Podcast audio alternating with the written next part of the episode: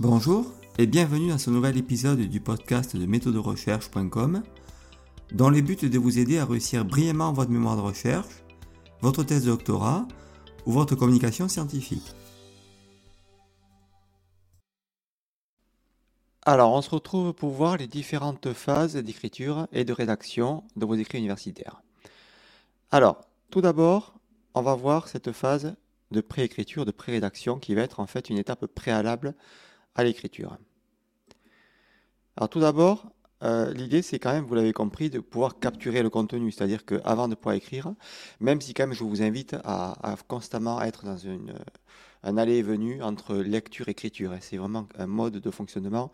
Euh, on ne lit pas euh, des jours, voire des semaines, puis après on va écrire. Non, c'est toujours lecture et écriture. On écrit, on, rend note, on prend note de tout ce qu'on fait, tout ce qu'on lit.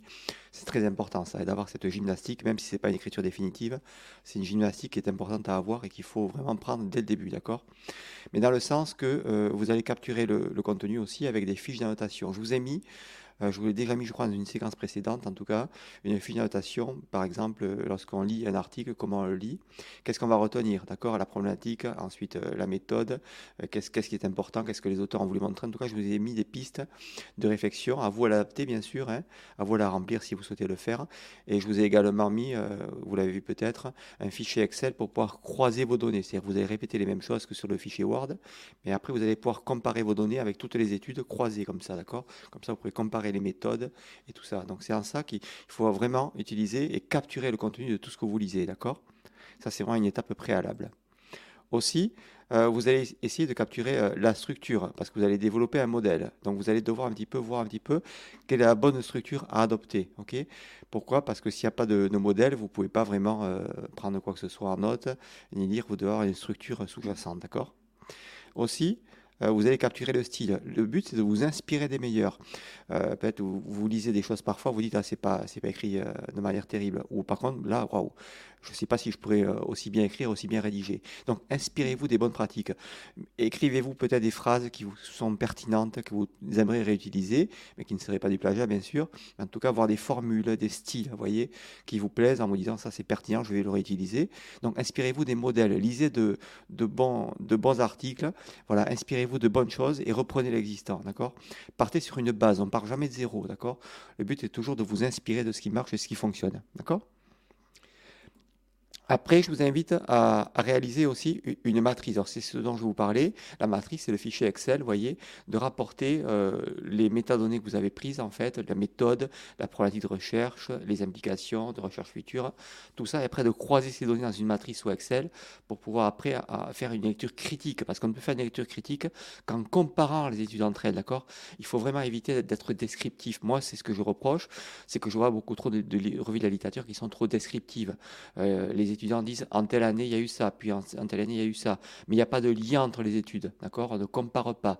Donc c'est pas une revue critique de la littérature. Une revue critique, c'est là où on va comparer les auteurs un certain groupe d'auteurs se sont opposés à tel, autre groupe d'auteurs. Vous voyez? C'est comme ça vraiment une revue critique de la littérature. Et ça, je vous l'ai montré quand même. Hein. Donc, essayez de remplir ce fichier Excel. En tout cas, inspirez-vous de ce fichier Excel pour croiser les données et faire, vous faire une vraie matrice de revue de la littérature qui puisse être critique, que vous puissiez comparer quelles étaient les, méthodes dans toutes les études. Est-ce qu'elles étaient communes ou différentes voyez? C'est important. Donc ça, c'est une étape de préécriture, en tout cas, de, préécriture de votre vraie rédaction. Mais vous, quand même, vous devez quand même prendre note. Hein. Euh, quand je parle d'écriture, il y a une, préécriture et une écriture, d'accord? Euh, Ça, vous l'avez bien compris. Hein.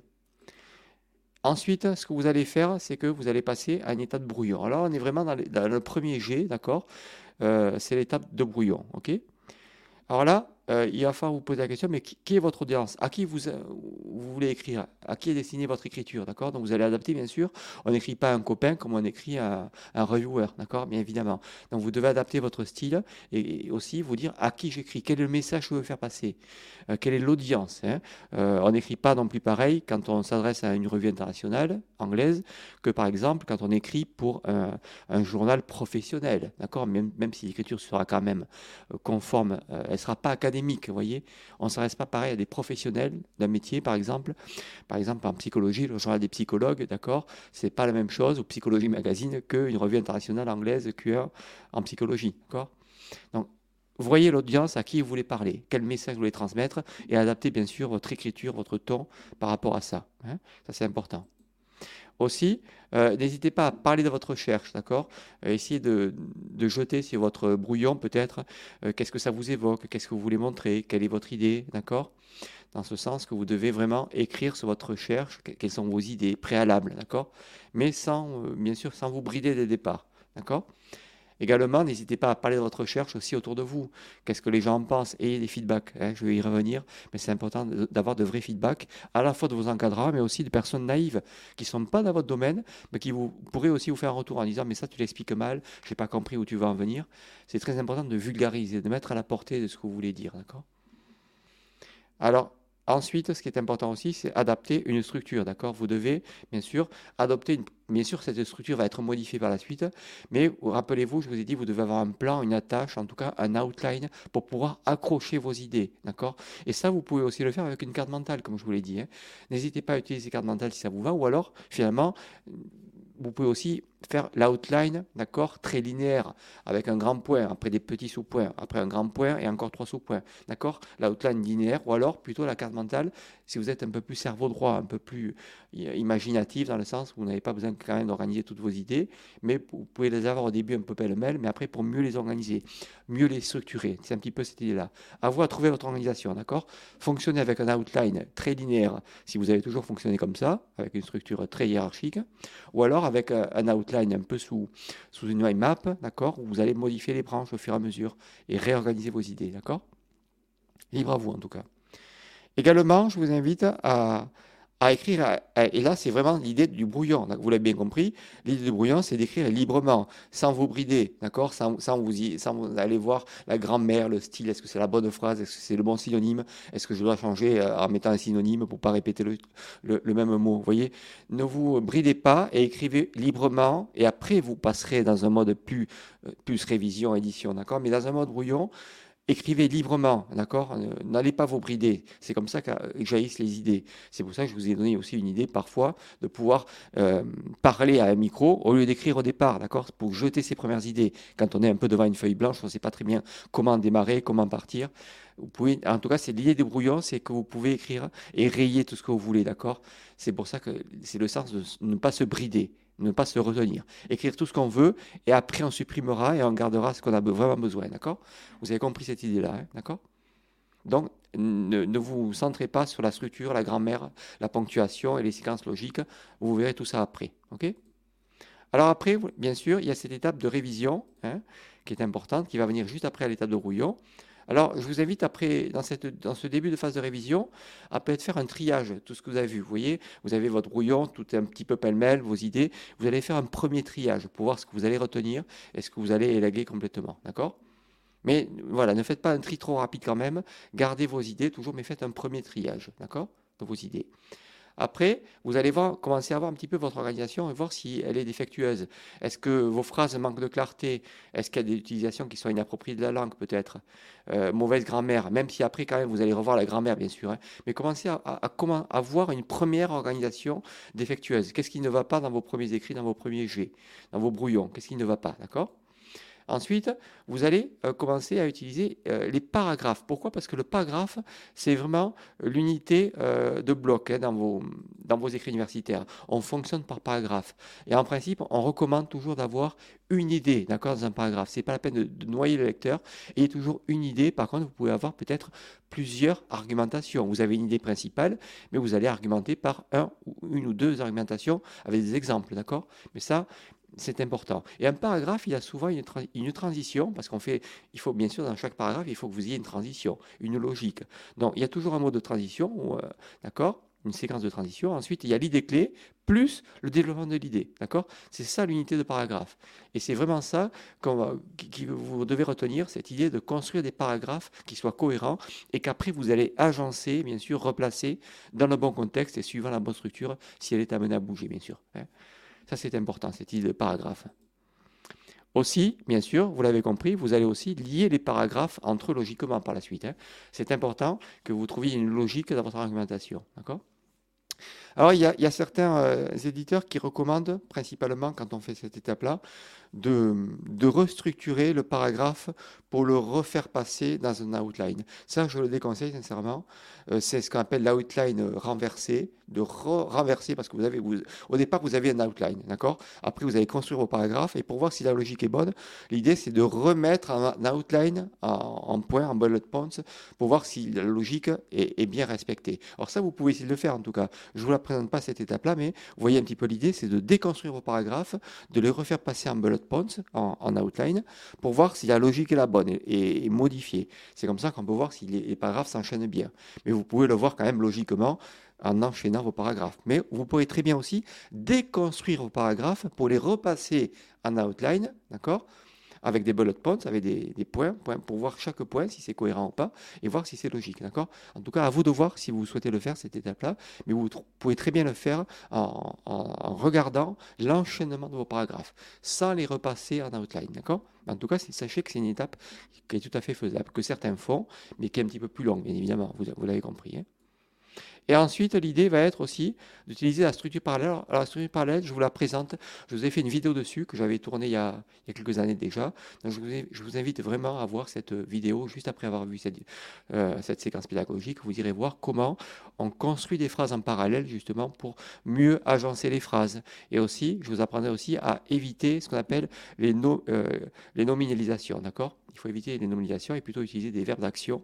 C'est comme ça qu'on arrive à trouver des phrases un peu plus actives, un peu plus prenantes, un peu plus engageantes pour le lecteur. D'accord?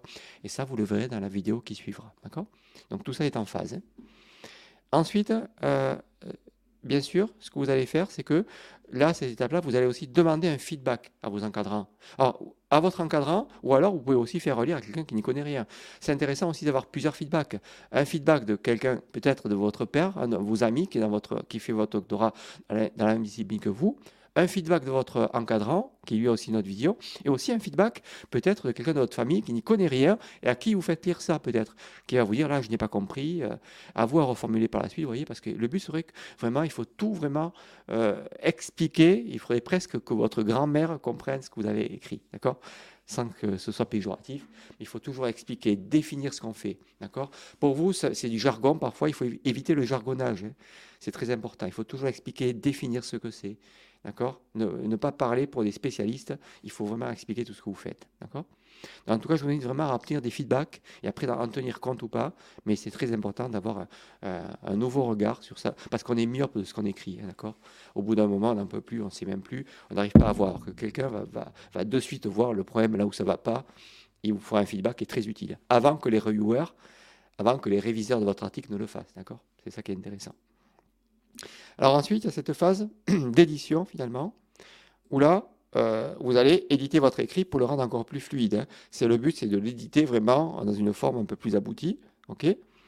et aussi, vous allez changer certains mots, des expressions euh, par plus court. Par exemple, vous allez vraiment réduire et vous allez mettre, par exemple, des mots, vous allez remplacer, par exemple, à l'absence de par 100. Le but, c'est vraiment de réduire aussi, de faire plus court. Hein. Souvent, euh, on utilise trop de mots et on se rend compte finalement que euh, les Anglais sont beaucoup mieux que nous, meilleurs que nous. Pourquoi? Parce que si vous comparez entre une production anglaise et une production française, eux utilisent beaucoup moins de mots. Nous, en francophonie, on a tendance à faire du délayage. On écrit, on écrit, on écrit. On rajoute plusieurs mots alors que euh, certain nombre de mots peu de mots suffisaient, mais on a tendance pour vouloir écrire beaucoup plus. On appelle ça l'étayage. Et ça, il faut l'éviter, d'accord?